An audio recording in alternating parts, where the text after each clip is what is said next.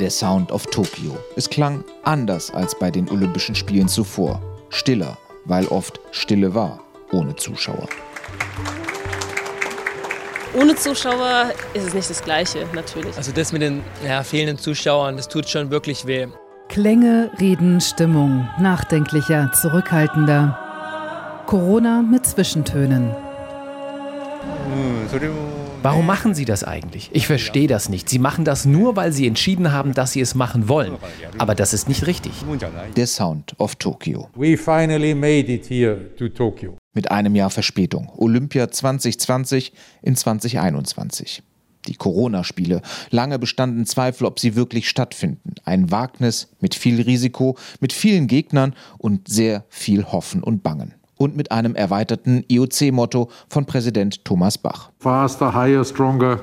Together. Schneller, höher, weiter, zusammen. Zusammen in den Zeiten der Pandemie. War das für die Athleten in Tokio überhaupt möglich? Da fehlt natürlich ganz viel einfach durchs Dorf ziehen, mit anderen Athleten quatschen, die verschiedenen Hintergründe, die ganz vielen verschiedenen Sprachen, die man da hört. Da ist man natürlich jetzt weiter weg auseinander und da geht dieses besondere Flair natürlich ein bisschen mit verloren. Olympia in Tokio. Es sollten ja auch Spiele des Wiederaufbaus werden, nach der Katastrophe von Fukushima 2011. Durch Pandemie und Verschiebung änderte sich das komplett. Wie erlebten die Japaner ihre Spiele wirklich zwischen der Angst vor Corona und sportlicher Neugier? Die Athleten machen uns durch die Spiele sehr deutlich, dass es im Leben nicht nur um Corona geht. Das Leben geht weiter. Deshalb bin ich wirklich froh, dass die Olympischen Spiele stattfinden. Die Spiele wurden in den Tagen von Tokio wieder lauter und diverser. Es gab so viele offen queere Sportler wie noch nie. Der Brite Tom Daly gewann Gold im Wasserspringen und war Vorbild für das ganze Team Regenbogen. I feel incredibly proud to say that ich bin unheimlich stolz darauf, dass ich ein schwuler Mann bin, der jetzt Olympiasieger ist. Das bewegt mich schon. Wisst ihr, als ich jünger war, da habe ich immer gedacht, ich bin ein Nichts, ich werde nichts erreichen, weil ich der war, der ich war. Und dass ich jetzt ein Olympiasieger bin, das zeigt, du kannst alles erreichen. Der Sound of Tokyo stand auch für das neue Olympia. Moderner, jünger, urbaner, mit neuen Sportarten wie Surfen oder Skateboard. Der beste Run zählt. Schöner Lean to Tail. Noch ein 540 mit Grab. Obendrauf. Neue Sportarten mit neuen Stars. Viele von ihnen sind jung und kommen aus Japan. Die klassischen Olympiadisziplinen bestimmten die Chinesen und Amerikaner. Und die Russen, die wegen des Dopingskandals nicht unter der russischen Flagge antreten durften und doch mehr als 50 Medaillen abräumten. Aber gab es eigentlich einen neuen Superstar, einen neuen Usain Bolt? Der Sprinter hat mittlerweile seinen eigenen Sound als Reggae-Sänger.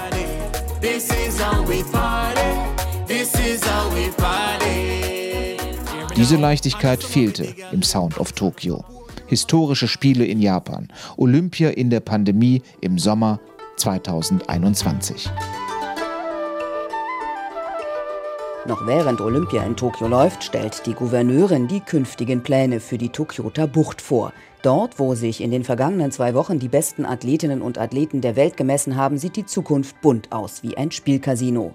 Hideo Komano, Chefvolkswirt am Daiichi Life Forschungsinstitut, hat seine Zweifel, ob dieses Vorhaben gerade mit Blick auf eine erfolgreiche Nachnutzung der Stadien gelingen kann. Wir sind ja noch nicht mal in der Nach-Corona-Zeit. Es wird lange dauern, bis sich die Wirtschaft wieder normalisiert hat. Covid-19 wird noch jahrelang ein Trauma für Veranstaltungen bleiben. Deshalb sieht es finanziell eher schwierig aus.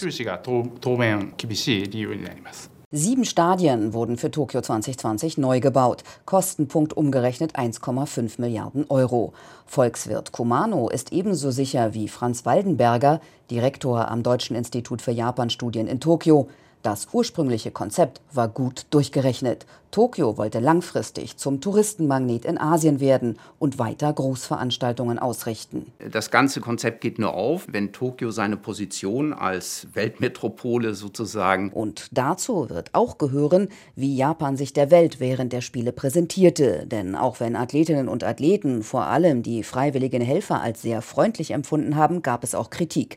Die Bedingungen in der Quarantäne, überbordende Bürokratie, mangelnder Pragmatismus. Da tut sich Japan selbst keinen Gefallen damit. Die perfekte Organisation sozusagen nach dem Regelbuch, alles 100 Prozent organisieren, das passt perfekt, aber dieses Besondere, die Hospitality, auf die Japan gesetzt hatte, Omotenashi, das ist da leider total verloren gegangen. Also die Gastfreundschaft, mit der Japan für sich werben wollte. Waldenberger wie auch Volkswirt Kumano vom Daiichi Life Forschungsinstitut haben viel über Gewinn und Verlust der Spiele geforscht und sind daran fast verzweifelt. Es ist alles nicht eindeutig. Im letzten Bericht von Dezember 2020 liegen die Ausgaben bei 7,7 Milliarden Euro, die Einnahmen bei etwa 5,4 Milliarden Euro. Das ist die Rechnung vom Organisationskomitee. Das Minus ist an sich nicht so beträchtlich, aber die Ausgaben, die an Tokio und dem Land hängen bleiben, sind sehr hoch. Über 50 Prozent der Gesamtkosten, auch in dem IOC-Plan, wird der japanische Staat übernehmen müssen. Das ist aufgeteilt auf Tokio und die Zentralregierung. Und das sind natürlich Steuermittel. Natürlich ist äh, das auch erstmal schuldenfinanziert, aber in der langen Frist ist das der Steuerzahler, der dafür gerade stehen muss. Laut Waldenberger wären dies knapp 7 Milliarden Euro. Da die japanischen Haushalte aber relativ gut dastehen würden, sieht er kein Problem, das zu schultern. Das sehen jedoch längst nicht alle so. Auch wenn punktuell das halbe Land vor dem Fernseher mitverfolgte, wie es auf japanische Athleten nur so Medaillen regnete, gab es zwar kleine, aber lautstarke Proteste dagegen. Etwas, das man selten erlebt in Japan. Überhaupt hätten die Spiele erst die ganzen Probleme des Landes ans Licht gebracht, findet der Kolumnist Osamu Aoki. Dazu gehören die fehlende Gerechtigkeit zwischen Mann und Frau, Diskriminierung oder die Anerkennung der gleichgeschlechtlichen Liebe. Sollte sich in Japan da jetzt was tun, hätten sich die Spiele gelohnt. Aber ich bin pessimistisch.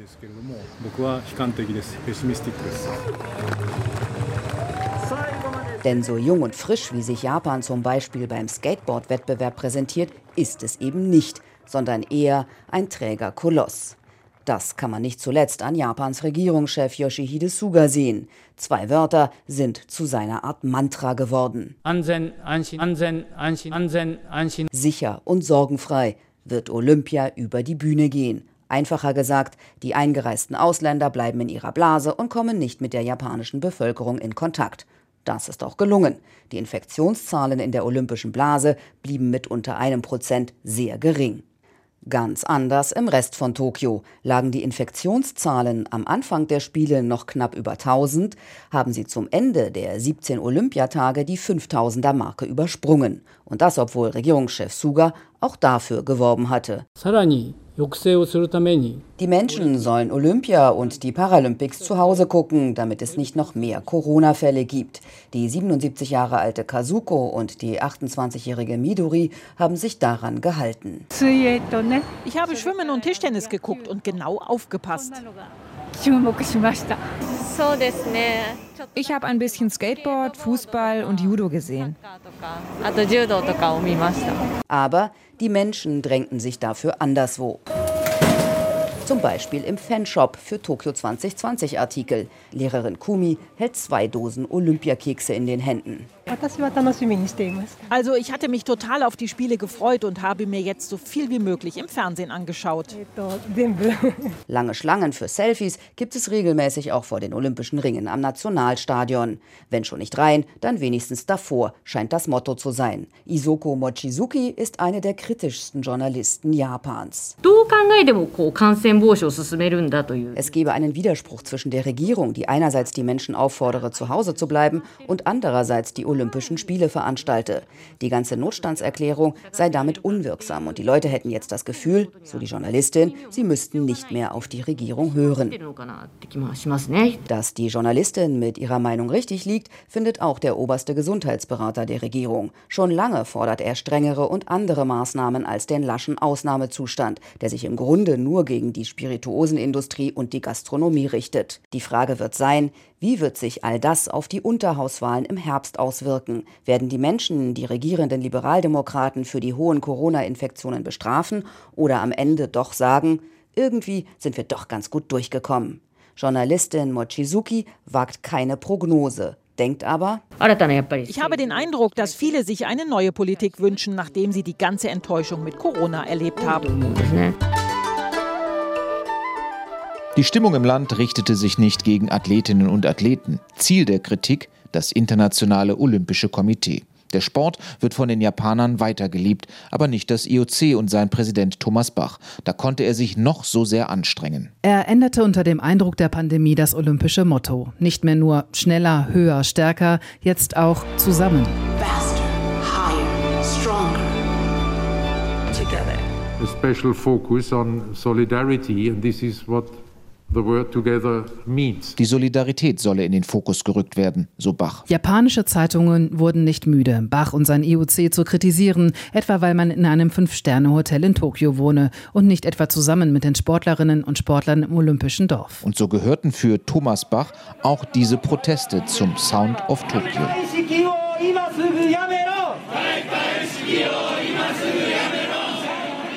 Japan, ein Land, das sich eigentlich nur sehr vorsichtig nach der Pandemie wieder öffnen möchte. Und dann kamen Zehntausende Athleten, Betreuer und Journalisten für die Spiele. Für die ersten Olympischen Spiele ohne Zuschauer. Bei den allermeisten Wettkämpfen zumindest. Eine Entscheidung, die dem IOC als Veranstalter schwer gefallen ist, sich aber nun mal nicht vermeiden ließ. Es ist äh, ein besonderes äh, Gefühl, in einem gefüllten Olympiastadion äh, zu sitzen und äh, dort die, die Athleten äh, anzufeuern und die Leistungen äh, dann äh, zu verfolgen. Aber es geht nicht. Aber äh, was wir gehört haben von, von vielen, vielen Athleten äh, ist, es ist schade, aber es ist gut, dass diese Spiele stattfinden und dass sie sicher stattfinden und dass wir uns sicher fühlen können. Das Olympische Komitee hatte aber diesmal nicht nur Spiele in Zeiten der Pandemie auszurichten, sondern sich auch mal wieder um politische Angelegenheiten zu kümmern. Die belarussische Leichtathletin Kristina Timanowskaja reiste unter schwierigen Umständen aus Tokio ab. Mein Trainer und Männer vom Nationalteam kamen in mein Zimmer und sagten mir, dass ich nicht mehr starten darf bei den Olympischen Spielen und ich sollte zurück nach Hause reisen. Aber ich will weder ins Gefängnis noch in eine andere Einrichtung. Hintergrund war ein Instagram-Post, in dem sie sich über belarussische Sportfunktionäre beschwerte. Dadurch fühlte sich aber offenbar die belarussische Regierung kritisiert. Das IOC schaltete in diesem Fall eine Disziplinarkommission ein, entzog zwei Trainern die Akkreditierung. Schon vor diesen Olympischen Spielen hatte das IOC Sanktionen gegen Belarus verhängt und finanzielle Zuwendungen gestrichen. Ein Auftreten, mit dem Bach und Co. weltweit eher positiv punkten konnten. Dieser Sound auf Tokio. Für den Radsportler Simon Geschke der Soundtrack seines ganz persönlichen Horrortrips zu den Spielen. Zehn Tage Corona-Quarantäne im Quarantänehotel in Tokio. Eingesperrt. Klimaanlage statt frischer Luft. Essen eingeschweißt in Plastik. Keine persönlichen Kontakte. Immer überwacht. Das sind so Lautsprecher in der Decke, die einen dann äh, immer erinnern, wann es Essen gibt und morgens um sieben auch ähm, zum Temperaturmessen und äh, Sauerstoffgehalt messen auffordern. Und man wird dann über das Zimmertelefon angerufen und äh, gefragt, wie es einem geht und was die Temperatur war und so weiter und so fort. Simon Geschke, einer von mehr als 350 Corona-Fällen rund um diese Spiele. Die Infektionszahlen stiegen während der zwei Olympiawochen in ganz Tokio rasant. Das Virus spielte immer mit bei Olympia, trotz strenger Hygienevorschriften für Journalisten, für Funktionäre, für Sportler. Athletensprecherin Sarah Köhler fühlte sich im Olympischen Dorf damit sicher und wohl. Ich habe nicht das Gefühl, dass ich mich im Gefängnis befinde. Ähm, natürlich hält jeder Abstand und jeder hat seine Maske auf oder die meisten jedenfalls. Es werden Hände desinfiziert, es gibt Maßnahmen in der Mensa. Aber wenn man das mal so ein bisschen außer Acht lässt, haben wir, glaube ich, sehr schöne Spiele hier gehabt. Die Jugend der Welt traf sich auf Abstand und wurde spätestens 48 Stunden nach dem letzten eigenen Wettkampf wieder nach Hause geschickt. Vorgaben des IOC-Hygienekonzepts. Frust bei den Sportlern. Wenn der Wettkampf dann vorbei ist, das Olympia-Feeling noch mal ein bisschen entspannt mitnehmen. Das ist schon bitter. Also das ist wirklich vielleicht eine der schwierigsten Sachen für mich hier. Dazu Wettkämpfe ohne Zuschauer, wie auf einer zu groß geratenen Bezirkssportanlage. Jedes Wort war zu verstehen. Auch die rassistische Beleidigung von Radsportdirektor Patrick Moster beim Zeitverrennen der Männer. Sie richtete sich gegen zwei Athleten aus Eritrea und Algerien, die vor dem deutschen Radprofi Nikias Arndt fuhren. Diese rassistische Beleidigung hatte zunächst keine Konsequenzen für Patrick Moster, der sich direkt nach dem Rennen entschuldigte. Aber der Druck auf den Deutschen Olympischen Sportbund wuchs. Einen Tag später, für viele zu spät, schickte DOSB-Präsident Alfons Hörmann den Radsportfunktionär dann doch nach Hause. Diese Form einer rassistischen Formulierung, einer aus unserem Verständnis Entgleisung, ist eben nicht akzeptabel, widerspricht den Werten des äh, olympischen Geistes, widerspricht äh, auch dem, was wir im Team D leben. Zum Sound of Tokyo gehören auch diese Nebengeräusche der Spiele. Ja, na klar, es gab schon deutlich erfolgreichere Jahre. 1992 etwa Deutschland auf Platz 3 im Medaillenspiegel nach den Olympischen Spielen von Barcelona. Aber auch jetzt in Tokio gab es gute Leistungen zu bejubeln und goldene Momente. Bitte, Malaika trifft das Brett und spring hoch und weit. Und sie hat das Brett getroffen und der Sprung war weit. Sieben Meter! Das ist Gold! Das ist Gold! Das ist Gold für Malaika Mihambo. Es sind nur noch wenige Meter bis zur Goldmedaille für Julia Krajewski. Eine zweifache Kombination. Den ersten macht sie, den Ochser macht sie. Und jetzt noch zwei Hindernisse. Einmal über die Olympischen Ringe drüber. Und jetzt noch ein Steilsprung zu Gold. Flieg! Sie fliegt! Gold!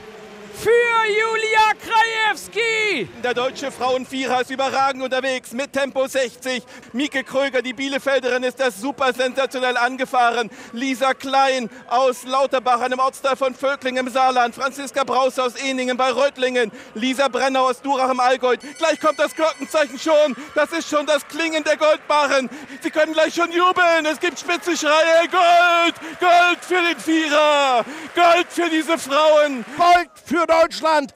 Ricarda Funk wird Olympiasiegerin. Aline Rotter-Focken hat Gold schon in Sichtweite. Jetzt muss sie es nur noch runterbringen. Jetzt muss sie es zu Ende spielen. Lauf nicht weg, Aline. Stell dich den letzten 15 Sekunden. Bring das Ding nach Hause. Aline Rotter-Focken kontrolliert nochmal die Amerikanerin. Die rennt hinterher. Die Zeit läuft runter. Das ist Gold. Das ist der Olympiasieg für Aline Rotter-Focken. Aline, Aline, wir feiern mit Aline. Na, was aufgefallen?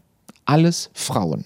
Alles deutsche Goldfrauen. Tennisprofi Alexander Zverev und Schwimmer Florian Wellbrock etwa sind da männliche Ausnahmen. 41 Prozent der für Deutschland Startenden waren in Tokio weiblich. Damit liegt Team D sogar noch unter dem Schnitt aller Olympiateilnehmenden. Aber was ist das Erfolgsgeheimnis dieser Frauen? Vielleicht die innere Ruhe, wie bei Weitspringerin Malaika Mihambo? Meditation ist was, was mich immer begleitet. Äh, ich habe jetzt auch hier eigentlich versucht, jeden Tag zu meditieren, einmal morgens, einmal abends. Ähm, habe das in der Regel auch geschafft und ähm, weiß einfach, dass mir das unheimlich gut tut, dass ich so zu meiner inneren Ruhe komme, zu meiner Stärke. Genauso hilft mir aber auch das Reflektieren, äh, indem ich meine Gedanken aufschreibe, sortiere, schaue, was mich beschäftigt und von daher ähm, würde ich sagen, dass das wirklich ähm, zur inneren Stärke beiträgt. Tief ins Innere schauen, sich selbst besser verstehen. Vielleicht können Männer das nicht so gut. Und es gehört auch der Glaube an sich selbst und seine Stärken dazu. Dieses Selbstbewusstsein ist ja im Sport wohl durchaus ausgeprägter als im Rest der Gesellschaft. Und so sind es zum Beispiel auch nicht nur die großen Jubelszenen, die den Sound of Tokio ausmachten, sondern eher die kleinen und leisen Augenblicke vor einem Wettkampf. Wie etwa bei Judokämpferin Anna-Maria Wagner auf ihrem Weg zu Bronze. Ich bin Anna-Maria Wagner und ich bin die Nummer 1 und ich ziehe das Ding durch bis zum Schluss. Meine Medaille, mein letzter Kampf jetzt. Tokio deckte aber auch sportliche Schwachstellen auf, etwa bei Deutschlands Mannschaftssportarten. Keine Medaillen Fußball, Handball, Hockey oder Beachvolleyball, erstmals seit einem Vierteljahrhundert. Da konnten selbst die Frauen nicht helfen. Die Definition des olympischen Superstars war vor Tokio ziemlich einfach. Der schnellste Mann der Welt, der Golddauerabräumer, der Jamaikaner Usain Bolt. Bei diesen Spielen ohne Bolt ging es um eine Neusortierung und wir könnten es uns leicht machen und den frischen 100 Meter Olympiasieger zum neuen Superstar der Spiele ernennen, der jetzt natürlich auch in der ganzen Welt bekannt ist. Jetzt ist es gestartet worden. It's pretty even at the moment. Curly going well. Le deuxième départ, c'est parti pour cette finale du 100 mètres. Gemeinde der Italiener, Jacobs. C'est l'Italien, la monte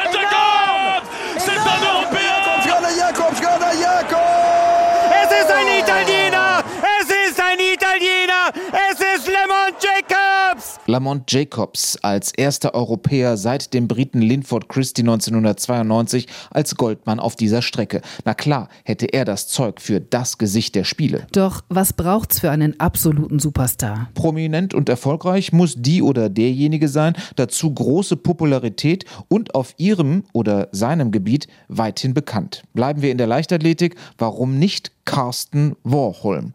Der Norweger lief einen neuen Weltrekord über 400 Meter Hürden, fast eine Sekunde schneller als die bisherige Bestzeit. Oder der US-Amerikaner Caleb Dressel. Mit fünfmal Gold in Tokio ist er auf jeden Fall schon mal Schwimmkönig. Japans großes Idol Naomi Osaka hatte noch so schön das olympische Feuer entfacht. Dann, auf dem Tennisplatz, wirkte sie eher ausgebrannt vom Erwartungsdruck einer ganzen Nation. Und da war er wieder, der Sound Tokios diese Stille. Nur die Zikaden singen. Oder war vielleicht US-Top-Basketballer Kevin Durant der Superstar der Spiele? Er nicht, denn er galt nicht als Kopf des nächsten Dream Teams, sondern war Captain einer ganz normalen US-Nationalmannschaft. Das war solide und okay, machte aber keinen Superstar. Und da kommen wir dann recht schnell zur Turnerin Simone Biles. Eine sportlich unfassbar erfolgreiche Frau, die diesmal im Mehrkampffinale schon nach nur einem Gerät ausstieg. Ihre Begründung? Mentale Probleme. Das hatte Größe. Einfach deutlich zu machen, mein Kopf spielt momentan nicht zu 100 Prozent mit. Das Gerede, sie habe Depressionen oder anderes, das hat Simone Biles aber definitiv gestört, denn mentale Schwierigkeiten seien ein ernstes Thema und vielschichtiger. Ihr Kopf habe die Flugphasen einfach nicht mitgemacht. Mental health isn't a serious issue. That it was basically a cop out. I physically couldn't do it safely. And it's because I was getting so lost in the air. And at the end of the day, we're not just athletes or entertainment, we're human too, and we have real emotions. And sometimes they don't realize that we have things going on behind the scenes that affects us whenever we go out and compete. Und am Ende des Tages seien sie nicht eben nur Sportler und Entertainer, meint Biles, sondern Menschen mit echten Emotionen. Und auch bei ihnen laufen einige Dinge im Hintergrund ab, die einen Einfluss haben, wenn sie im Wettkampf sind. Auf den Schwebebalken kehrte sie in Tokio zurück, weil dort eben ohne die ganz großen Sprünge geturnt wird und Simon Biles holte Bronze. Diese Medaille bedeutet ihr mehr als jedes Gold. It means more than all of the golds. The last week while I've even been here, it was just it was very emotional and I'm just proud of myself. Die Wochen in Tokio waren sehr emotional für Simon Biles und sie sei sehr stolz auf sich. Das sind Qualitäten eines Superstars, Schwächen einzugestehen und trotzdem stark und erfolgreich zu sein. Welcher Sound of Tokio wird in Erinnerung bleiben? Das Zirpen der Zikaden überall? Beim Reiten, beim Hockey, Beachvolleyball oder Tennis? Draußen, dort wo es heiß war. Viel zu heiß.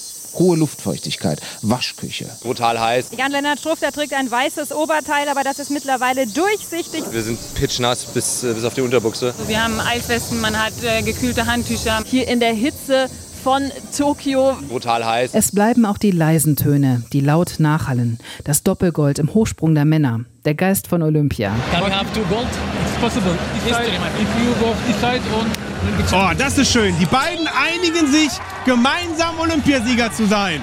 Das finde ich großartig. Was fürs Herz. So wie der Hochzeitsantrag von Olympiafußballer Max Kruse an seine Dilara. Live im ersten. Ja, Schatz, ähm, wir sind jetzt schon ein paar Monate zusammen, eigentlich fast ein Jahr. Und ich bin zwar nicht bei dir, aber äh, obligatorisch hole ich den Ring raus.